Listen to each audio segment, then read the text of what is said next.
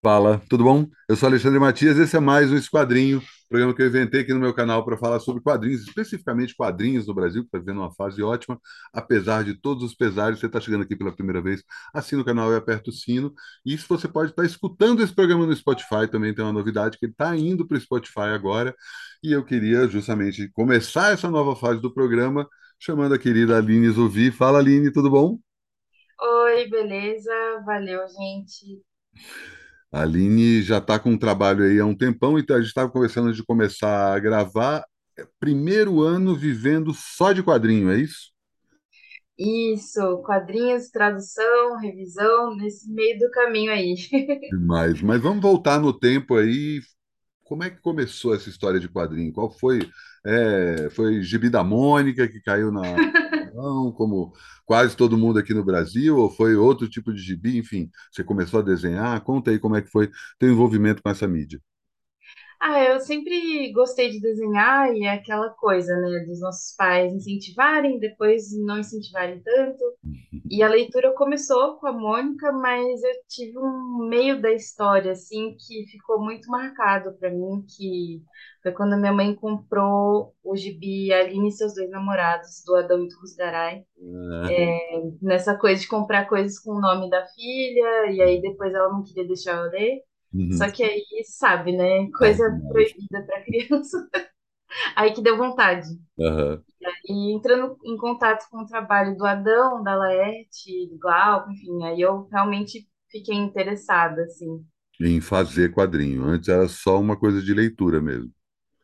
É, eu comecei o interesse em fazer, mas ainda não me sentia muito incentivada. Uhum. E aí, só na época da faculdade, eu meio que voltei a tatear isso pela pesquisa, quando eu estudei a Alison Bechdel, a autora do Fan Home. Uhum. Aí, aos poucos, eu fui deixando de pesquisar e começando a desenhar os meus próprios quadrinhos, mas levou um tempo, assim. Aham. Mas entre a, a- essa descoberta da, da Aline e do Adão e a faculdade, teve um momento que você não fez quadrinho. É, assim, eu, eu fazia, assim, como brincadeira na escola com amigos, Uhum. histórias sobre os professores, sobre outros amigos, mas nunca pensando em mostrar para ninguém mais, sabe? Aham. Então, acho que eu sempre tive essa vontade, mas demorou para eu entender que eu realmente poderia fazer isso profissionalmente mesmo. Uhum. Uhum. E o teu contato com a Alison Bechdel aconteceu por conta da universidade? Fala aí dessa conexão. Ah, então, só para dar um contexto, assim, é, eu fiz estudos literários na Unicamp, né? E eu sempre me, me interessei muito por literatura. E teve um momento que eu queria ser escritora. Eu estava meio ainda dividida, assim. E o Fan Home da Bechdel me interessou por abordar literatura, justamente. Uhum. Foi uma amiga que me indicou o quadrinho e quando eu li, fiquei apaixonada. E aí fiz o meu TCC sobre ele, depois fiz o mestrado sobre ele. Uhum. Então foi mais ou menos isso. Eu acabei não conhecendo ele por causa da faculdade, mas foi nesse ambiente acadêmico que eu fiquei estudando esse material. Uhum. Fala um pouquinho da Bechdel. Uma- Algumas pessoas que estão assistindo a gente sabem quem da importância dela, mas a maioria do público que às vezes até lê quadrinho já ouviu falar dela, sabe que ela tem uns trabalhos legais, mas ela tem uma importância crucial aí nesse começo Sim. século, né? Uhum.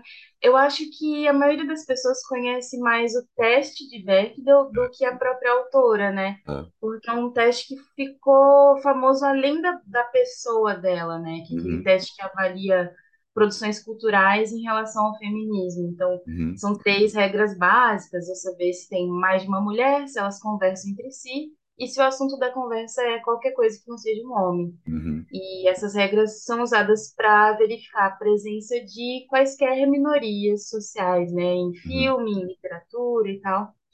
E a Bechdel, ela, o, o teste ficou com o nome dela, só que foi uma amiga que contou para ela, não foi Uhum. ela que inventou isso. Ah, não sabia. É bizarro, assim, ela É fala uma que tira, né? Originalmente é uma tirinha só, né? isso, que saiu no Dykes to Watch Out For, que ficou aqui pela editora Todavia como Perigosas Sapatas, Uhum. A gente tem o que é ótimo, que dá para ir atrás desse material em português agora, porque são tiras incríveis que ela fez de 87 até 2008, se eu não me engano. Uhum, E aí tem esse compiladão, que são muitas tiras, não tem como publicar tudo, né? uhum, Mas foi numa tira desse livro que saiu esse teste, e, e vale a pena conhecer ela lendo o teste. Ela tem uhum. essas duas obras é, autobiográficas que saíram no Brasil também. Primeiro foi Home, é, que saiu pela Conrad lá no começo dos anos 2000, né? Sim. Voltou eu trabalhava na Conde, eu não sei se você sabe, mas eu trabalhei na Conde. Ah, não, que legal! Massa, Exatamente. Na época que esse livro saiu, eu estava lá. que da hora, que massa. E o Você e Minha Mãe, que saiu pela Companhia das Letras, né? E duas obras autobiográficas em quadrinhos maravilhosas. Eu sou suspeita para falar, mas quem curte quadrinho autoral, alternativo, que vai abordar aspectos relacionados à visibilidade, representatividade, vale muito a pena conhecer o trabalho dela. Acho que eu fiquei meio maravilhada, assim, sabe? E, e ela com certeza me deu muita vontade de desenhar os meus quadrinhos. assim. Aham. Você conhece ela, não? Queria muito, não conheço. Ah, ainda, ainda, calma, calma, que uma hora isso acontece, tenho certeza. Que E, sonho. e a Bechdel tem uma outra coisa que, mais do que simplesmente essa questão da, da visibilidade de minorias e tal, que claro que é muito Uhum, importante, ela faz parte de uma geração de quadrinistas da virada do século que tem uma questão, não só a questão autobiográfica, né, de contar um pouco sobre a sua própria vida, mas de tirar o quadrinho, não é propriamente uma novidade, mas eu acho que tem uma coisa de geração mesmo, que vários autores começaram a falar sobre a própria vida, por sim, um lado, e por outro lado, tirar o quadrinho desse lugar de sobrenatural, superpoder, super-herói, e levar para casa, levar para ambientes que todo mundo passa por isso, né? Exato. É, esse underground lá do Robert Crumb, às vezes a gente acha meio contraditório, porque ele é considerado machista, mas ao mesmo tempo o trabalho que ele começou deu espaço para muitas mulheres quadrinistas fazerem zines e fazerem obras feministas e LGBT, então toda essa contracultura dos Estados Unidos foi bem importante, assim, porque a gente conhece hoje como quadrinho que, que acaba interessando muitos autores, é, desculpa, muitos leitores brasileiros, bem uhum, mais do que quadrinho de super-herói, mangá, que seja, né? uhum. E o teu contato com a Bechdel veio a partir do Fan Home, foi isso? Isso, foi uma indicação, foi logo assim, nos anos 2000, aquela transição dos quadrinhos da banca de jornal para as livrarias, Uhum, essa coisa de tratar o quadrinho como um objeto livro e parar de colecionar o gibi, tudo que se envolve, toda a diferença de valor que a gente deu, e sem, sem julgar se isso é correto ou não, mas foi logo nessa transição e quando a gente começou a ler quadrinho como histórias únicas e mais longas, que aí veio uma sequência, né? O Persépolis, o Maus, tudo nessa época, assim. É, o Mouse é anterior, mas ele é relançado no Brasil nessa época. Acho que Isso. junto, junto tanto do Fan Home quanto o Persepolis também tem. Você pega, pensa, estou tentando puxar aqui na minha biblioteca, mas tem o Retalhos, tem Isso. o, o Stitches, é o nome? o Epilético. Epilético. Como é que é o nome do Stitches? Ah, os Stitches é... cicatrizes? Cicatrizes, exato, né? Todos Uhum. eles têm essa coisa de do autor refletindo sobre a própria vida e como ele se tornou a pessoa quem ele é a partir de traumas e, e da relação com os pais. E, e o, o Fan Home foi o teu primeiro contato com ela e, ao mesmo tempo, foi o que puxou o teu estudo sobre ela? Isso, porque eu queria fazer uma ponte, como a minha área era letras, era estudos literários, é, eu acabei estudando teoria da autobiografia no Ah, mestrado, uhum, E aí tentando, porque quadrinhos é- era um pouco mais difícil estudar academicamente, né? Não tem muito espaço nos departamentos, então a gente tem que se virar, assim. uhum, é, Conheci muitos colegas que misturavam quadrinhos com ciências sociais, com história, com arte, por, por essa falta de instituições que abordem especificamente quadrinhos, né?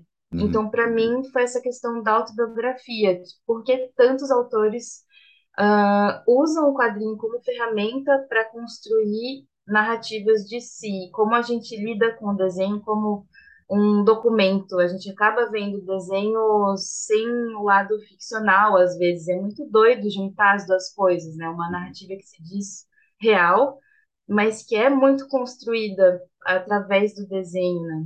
É, porque normalmente esses autores todos, eles mesmos desenham, né? Isso, então é muito interessante porque acaba sendo muito mais fiel à realidade, porque não tem nada mais pessoal do que você se desenhar, né? Uhum, Só que culturalmente a gente vê o desenho como ficção e a gente respeita muito mais o texto escrito. Acho que o texto escrito tem uma, uma posição histórica muito alta nessa hierarquia, assim, uhum, misturar os dois sempre deu problema para a história da arte, né? A gente acaba tendo muito preconceito com desenho e texto juntos, né? É, e essa coisa do desenho ser uma continuação do trabalho do texto, né? Que é isso, Exato. ah, se o cara está escrevendo, é, é literalmente a caligrafia do autor, né? Você vê se o cara tem um traço mais, mais pesado, ou um traço mais leve, se a linha dele é mais tremida ou é mais assertiva, isso necessariamente está ligado ao que ele está contando. Antes de pular para Uhum. como isso funcionou como gatilho para você retomar os quadrinhos, você abriu uma janela que eu acho interessante. Quadrinhos na academia, ainda mais estando em literatura, ainda tem esse preconceito. É menos literatura do que um livro, um romance. Eu acho que sim, é uma pena. Eu tenho a impressão de que essa discussão ela é menos frequente, mas ela ainda existe. É, no momento eu estou um pouco afastada do ambiente acadêmico, assim, eu quero voltar a fazer doutorado em breve, mas ainda não rolou. Só que quando eu estava lá, eu comecei o mestrado em 2013, mas antes eu já frequentava eventos e tal, congressos. E, e é doido como parece que a discussão não se resolve, não avança, sabe? É, porque eu trabalhei muito em escola também, e eu percebo que as duas coisas estão juntas. A forma como a gente aprende a ler quadrinhos desde cedo e a maneira como isso vai ser visto lá na graduação. É, acho que são preconceitos que vão se somando e quando encontro uma intelectualidade, uma elite brasileira, sei lá, eu acho que isso, não sei, é- tem uma perda muito grande, Uhum, porque comparar quadrinho com literatura pode ser uma soma que dê força para os dois, mas acaba sendo muito desnecessário, né? A gente se perde muito em discussões que poderiam ser muito mais produtivas do que entender se quadrinho é mais importante ou menos que literatura e tal. Aham.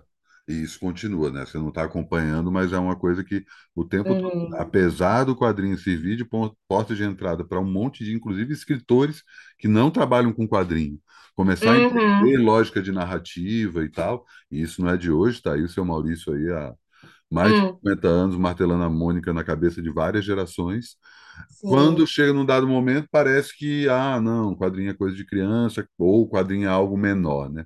Apesar da, do ranço infantil tá diminuindo, ainda tem essa coisa que, tipo, você precisa de ilustrações para contar a sua história, como se as ilustrações não fossem a própria história, né?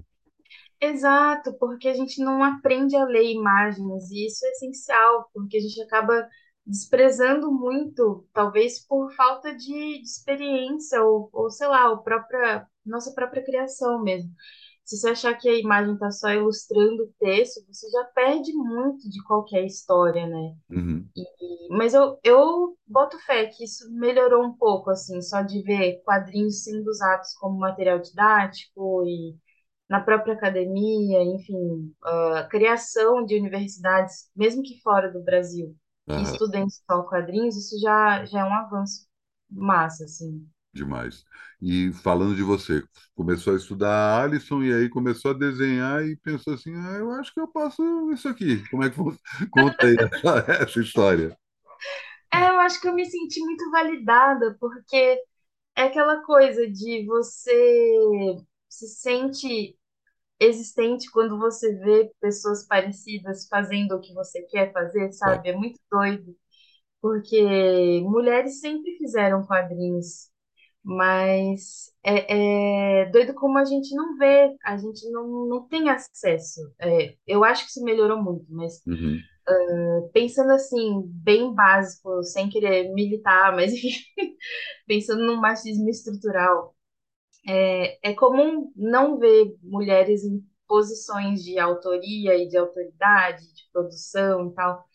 Então eu cresci não tendo muitas referências. Então, conhecer o trabalho da Alison me ajudou nisso, assim, tipo, Uhum, primeiro para entender que dá para fazer quadrinhos sem ser de super-herói, que era uma coisa que não era minha vibe, assim, uhum, e, e que dá para contar outros tipos de história com outros traços. E aí a gente vai puxando um fio gigantesco, assim, que quando comecei a estudar quadrinhos entendi é, que, que mulheres e pessoas negras e, e judeus estão nos quadrinhos desde que o quadrinho foi inventado, que a gente não tem acesso a essas informações, né? uhum, Mas quanto mais a gente estuda, mais a gente vai ficando maravilhado, assim, mesmo no Brasil, que, que é difícil a gente entender se realmente existe um mercado de quadrinhos ou não. É, eu acho que essas pequenas coisas dão uma energia para continuar produzindo, sabe? uhum. Mas como é que você voltou a desenhar? Teve um momento aí, você lembra? Você, primeira vez falou assim, cara, eu acho que dá para continuar essa historinha aqui, sair do fundo do caderno. Eu acho que foi quando eu estava no fim da graduação, que eu tinha defendido o TCC sobre a Bechdel, e aí eu me matriculei no meu primeiro curso de desenho. Acho que foi por esse viés, meio tentando buscar uma formação, sabe? É, E aí, curso assim, curso livre mesmo. Pensei em prestar artes visuais na Unicamp. Cheguei a me inscrever na prova e no dia eu não fui, porque me deu, sei lá, aquelas coisas que a galera fala, meu, para fazer quadrinho você não precisa ter uma formação em artes. E hoje a gente pensa que, tá, acho que os dois caminhos são válidos, né? Aham. Então acho que a minha volta foi assim, é, estudando desenho desde o começo para ter uma base. Mais para frente, eu fiz um curso de quadrinização com Mário Cal, que é um autor aqui do interior de São Paulo. É, isso me ajudou muito porque o trabalho final desse curso era um zine. Uhum. E aí foi o primeiro zine que eu fiz até o final, imprimi bonitinho e levei na CCXP, no Artist Alley, para distribuir para autores que eu gostava e com quem eu me identificava assim no trabalho. Que Foi ano só, tipo, 2016. Aham.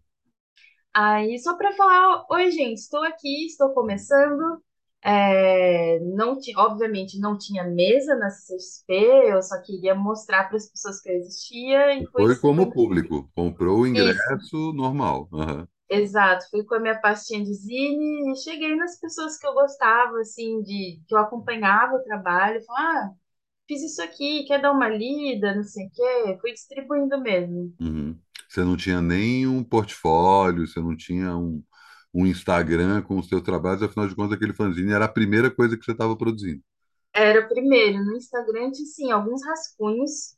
E é doido porque quando a gente começa, é, as coisas vão se desenvolvendo rápido. Porque em 2017, só um ano depois, eu estava com mesa na CCXP. Demais, Eu fui demais. desenhando e foi, foi legal, porque às vezes dá medo de começar. Mas quando você faz o seu primeiro zine, e uma coisa muito importante é concluir as coisas, porque só quando a gente conclui um projeto, Uhum. a gente pode entender o que corrigir para o próximo, né? Então, é, eu me mudei para São Paulo já mostrando esse zine para alguns artistas que eu, que eu gostava. Já vi o que eu poderia fazer de melhor e tem sido assim até hoje, assim, é, com produção independente ou com editoras.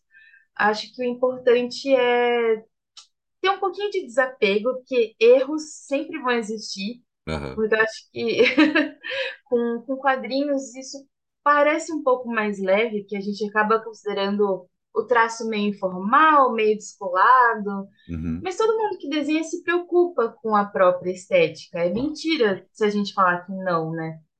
Mesmo não sendo artes plásticas e, sei lá, uma coisa mega refinada, assim. Mas existe uma dedicação, um trabalho, então acho que o importante para quem começa é não parar no meio, é finalizar cada projeto. Demais. E, ao mesmo tempo, tem uma coisa que você não citou, né? Citou ao citar o próprio exemplo, que é ter a cara de pau de mostrar o trabalho, né? Sim, Foi fácil para é você? Porque é uma, é uma barreira. Muita gente, putz, como é que eu vou chegar no fulano de tal? Uhum. Como é que foi isso? Eu achei difícil porque eu me considero uma pessoa tímida, mas eu acho que existe um certo, como é que fala? No nosso ofício existe uma certa vantagem de que o desenho chega antes da gente, né? Eu não preciso mostrar minha cara no meu Instagram, por exemplo. Uhum, Eu quero que as pessoas conheçam o meu trabalho. Então, uhum, eu acho que pela internet pode ser um pouquinho mais ok. Chegar nas pessoas, nos eventos, às vezes é um é complicado, mas todo mundo já passou por aquele momento, então é todo mundo muito acolhedor. uhum, E quem está no meio do caminho, como eu, é, a gente com o tempo vai se tocando de que, meu, tá todo mundo no mesmo barco. Então, quem chega para mim hoje para mostrar o trabalho, eu, pô, vou achar super massa, vou dar uma olhada, vou seguir o Instagram e tal. Então, acho que é uma troca que quem está de fora pode ver com uma certa insegurança, um medo de rejeição, uhum, mas eu acho que vale a pena passar por essa dificuldade, porque o ganho é muito grande uhum. depois. É, e de alguma forma isso está ligado com até a própria construção de um público, né? Porque você escreve Uhum. para pessoas que teoricamente vão gostar disso e não necessariamente são todas as pessoas, né? Então, do mesmo Exato, que vários autores podem, ah, legal, e não, e não dar continuidade à relação contigo, tem um que vai falar, pô, legal, e essa conexão é a mesma conexão, é uma conexão autor-leitor, né? total, porque a gente tem que se acostumar com essa ideia de que quadrinho, como qualquer outra mídia, tem vários públicos. Não dá para negar que é nichado. Então, Isso pode trazer uma certa insegurança, porque é muito comum a gente começar a produzir querendo agradar todo mundo, e aí o Uhum, seu trabalho fica sem um rosto, fica, fica descaracterizado. uhum, E com o tempo a gente vai aprendendo a polir, aprendendo a entender com quem que eu estou conversando aqui, quem é o meu público. uhum, É, E assim, nada fixo. Tipo, dá para mudar de ideia no meio do caminho também, mas eu acho importante ter isso em mente, assim, Uhum. Faz muita diferença para o trabalho. Eu ainda, eu ainda penso muito nessas coisas, na verdade. E falar sobre isso também é- ajuda, né, a É, pensar. sim. E outra coisa também que você tinha comentado no debate que a gente participou, eu, eu mediei uma mesa para quem está assistindo na Bienal Internacional do, do Livro, que a Aline estava junto com ela. E você comentou nessa mesa uma coisa que me ressoou bastante, que eu já tinha pensado bastante sobre isso, mas você conseguiu colocar de uma forma bem direta. Primeiro, que é o fato do. Como a maioria das pessoas que começam a fazer quadrinho, começam a fazer ainda criança, tem uma coisa é, é, de, de aprender a fazer sozinho, aprender fazendo, né? Uhum, É, tem muita gente que se recusa a fazer curso, tem muita gente que não acha que precisa estudar, que é muito mais uma coisa de, de, de... E aí você falou uma frase que para mim foi muito boa, que é o autodatismo, autodidatismo, às vezes esconde uma autossabotagem, né? uhum. É porque é, a gente precisa se colocar à prova, se colocar vulnerável, de certa forma, porque só com uma avaliação de fora é que o seu trabalho vai melhorar. Não tem como a Uhum, gente ser a nossa própria referência o tempo todo. uhum, É, claro que, assim, é, é importante pensar em um contexto financeiro, social, não é todo mundo que vai conseguir pagar um curso, só que dá para, como é que fala, contornar essa situação, tipo, mostrar para amigos que seja, mostrar para autores que você conhece online. É, então, por isso que eu costumo pensar no autodidatismo com um certo cuidado, porque não é sempre que vai funcionar. uhum. É, e tem uma questão de disciplina, né? Porque você pode achar que você está aprendendo, mas se você não, não coloca ali uma regra de fazer uma série de trabalhos com frequência, né? Não sai do lugar. Exato, e isso tem muito a ver com a nossa ideia da, da profissão do quadrinista, é, essa questão de tem sindicato ou não, é formalizado ou não. Ah, acho que no Brasil isso ainda está muito aquém, tipo, precisa de uma super, um- um uma super atenção, um cuidado em relação a isso, porque não é à toa que muitos quadrinistas têm empregos paralelos, né? E essa Uhum, precarização do trabalho é, aumenta a nossa visão um pouco, não sei, não muito lisonjeira da, do artista como um, como um todo e do quadrinista também. uhum. É, tem um romantismo, ou melhor dizendo, uma ro- romantização do amadorismo, né? Sim, exato. Ah, se você se profissionaliza demais, você está se vendendo, né? Pois é, e é difícil porque assim, a cultura do zine, por exemplo, da publicação independente, é uma coisa a ser incentivada, a ser alimentada, mas é importante ver a diferença entre as duas coisas, né? Uhum, Porque você ser independente, você ser produzir é, trabalhos autorais, não quer dizer que você é necessariamente amador, que está incentivando esse amadorismo para sempre, né? Então, acho legal a- que, que exista um letramento sobre essas questões. Acho que a gente ainda pode falar muito mais sobre isso, assim, uhum, demais. fora da bolha. E essa questão de curso também, além de tentar outras alternativas, hoje tem muito curso online gratuito, né? Pois é, ou coisas do SESC, enfim, também online. É, é, é razoavelmente tranquilo de achar coisas Uhum, no, no próprio YouTube e tal. uhum. Mas mais do que simplesmente, ah, vou fazer um curso, é dar o salto que você deu aí nesse último ano, que é, tá, beleza, vou viver disso, vou encarar isso como uma profissão e Uhum, tentar esse tipo de, de atividade, tanto participar de evento, quanto é, fazer curso, não só como uma coisa para enriquecer o que você faz, eu acho que isso não é uma coisa que diz respeito só ao quadrinho, né? A maioria das áreas tem isso, mas também uhum. de você conhecer outras pessoas, tanto pessoas que você admira, pessoas que você lê e pessoas que eventualmente vão te admirar e vão te ler, né? Sim, eu acho que é, é importante dar esse salto no escuro. É, às vezes pode ser assustador. É, eu fiquei cinco anos no emprego CLT, num colégio particular, porque eu sou da área de letras, enfim, né? Então, para poder morar em São Paulo, era esse trabalho que me sustentava, basicamente e paralelamente os quadrinhos e tudo mais. Mas é importante dar espaço, assim como dar o primeiro passo em direção a um desconhecido, que é vou mostrar zines para pessoas que não me conhecem, não sei qual é a reação que essas pessoas vão ter. É, lá na frente é importante também fazer um avanço sem saber quais vão ser as consequências. Então, pedir demissão nesse trabalho, é, é uma coisa que, óbvio, tem que ser planejada. Fiquei uns dois anos pegando frila ainda, sem sair do trabalho anterior. Então, uma transição planejada, eu acho que, que é importante, porque as horas que a gente fica no trabalho que a gente chama de day job, né, o trabalho que não é de quadrinhos, são horas, entre aspas, perdidas no investimento que você quer fazer na sua uhum, carreira enquanto quadrinista, né? uhum, Então, é algo a se pensar, assim, porque essa dedicação exclusiva, ela não é só uma idealização, não é uma coisa meio à toa, assim. É um investimento mesmo, é uma coisa assim, tô dedicando essas horas de trabalho do meu dia para isso, para observar uma evolução, né, Uhum, nesse uhum. trabalho. E você agora está dando esse novo passo, mais um salto no escuro, saindo dos fanzines e indo contar uma história mais longa, né?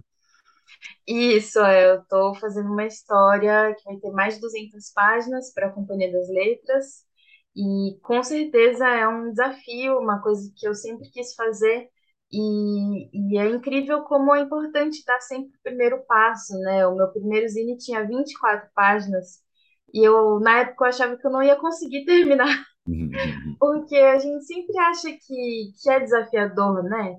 E estudar narrativa é importante por isso também. Quem desenha às vezes acaba focando na qualidade do traço, uhum, mas da estrutura de roteiro é muito importante. É, só voltando para essa questão do amadorismo, é claro. por isso que é bom ter uns pontos de fora também para te ensinar sobre isso.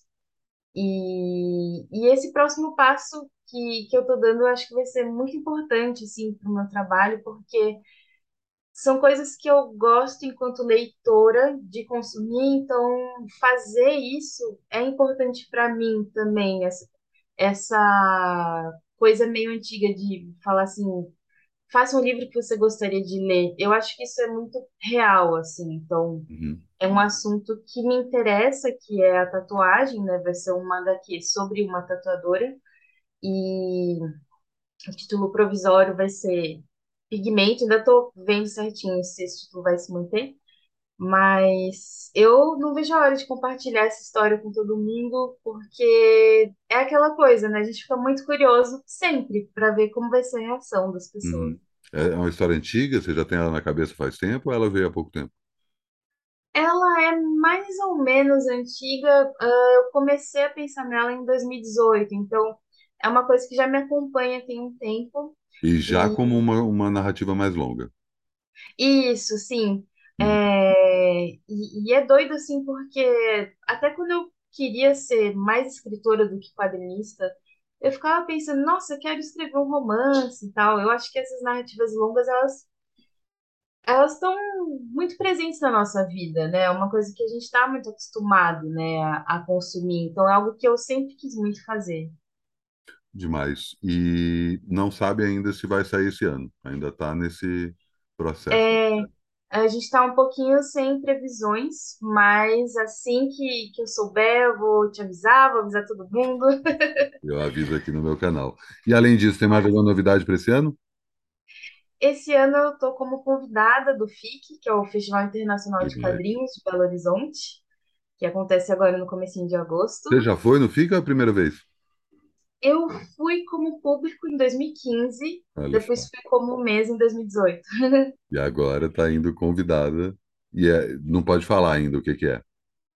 Infelizmente não, mas a programação já vai sair, eu vou estar em duas mesas lá e vai ser muito massa. Espero ver o pessoal que está assistindo aqui, não sei se vai estar em BH, mas a gente se vê por aí nos eventos. Demais. E aí vai ter zine novo? Sim, eu estou pensando para a CCXP um zine sobre uma descoberta tardia ah, da homossexualidade. É uma coisa que, que é um assunto que me interessa bastante. Uhum. falar sobre questões relacionadas à heterossexualidade compulsória, que, que é uma coisa que, assim, a- acaba ficando muito evidente hoje, mas quando eu era mais nova eu não sabia nada sobre isso. E quando eu converso com amigas ou conhecidos, muita gente passa por essa questão de não poder nem ter pensado em se considerar LGBT, sabe? Uhum. E o próprio trabalho da Bechdel é uma inspiração imensa para mim em relação a isso. Então eu quero fazer um zine meio autobiográfico, é, juntando as pontas, né? É, para essa CXP eu estou pensando em fazer um zine meio de autobiografia e meio de reflexão sobre essas questões. Demais. E quem quiser encontrar o teu trabalho, é só seguir no Instagram, tem um site. Eu tenho um site, alinezuvi.com, Uhum. e arroba alinezuvi no Instagram, no Twitter, tô sempre por lá. Beleza, eu vou deixar os links também aqui na descrição do vídeo para quem quiser já seguir a Aline, façam isso, Mas, porque vale muito a pena e torcendo aí para esse livro aparecer logo, esse valeu. evento, ou seja lá que título ele vai ter, porque estou super curioso para saber o que que você vai mostrar. Da hora. Obrigada demais. Valeu pelo papo, pelo convite. Foi um prazer. Eu que agradeço aí, ótimo papo de novo, e a gente se esbarra por aí. Beijão, fica bem. É nóis, beijo.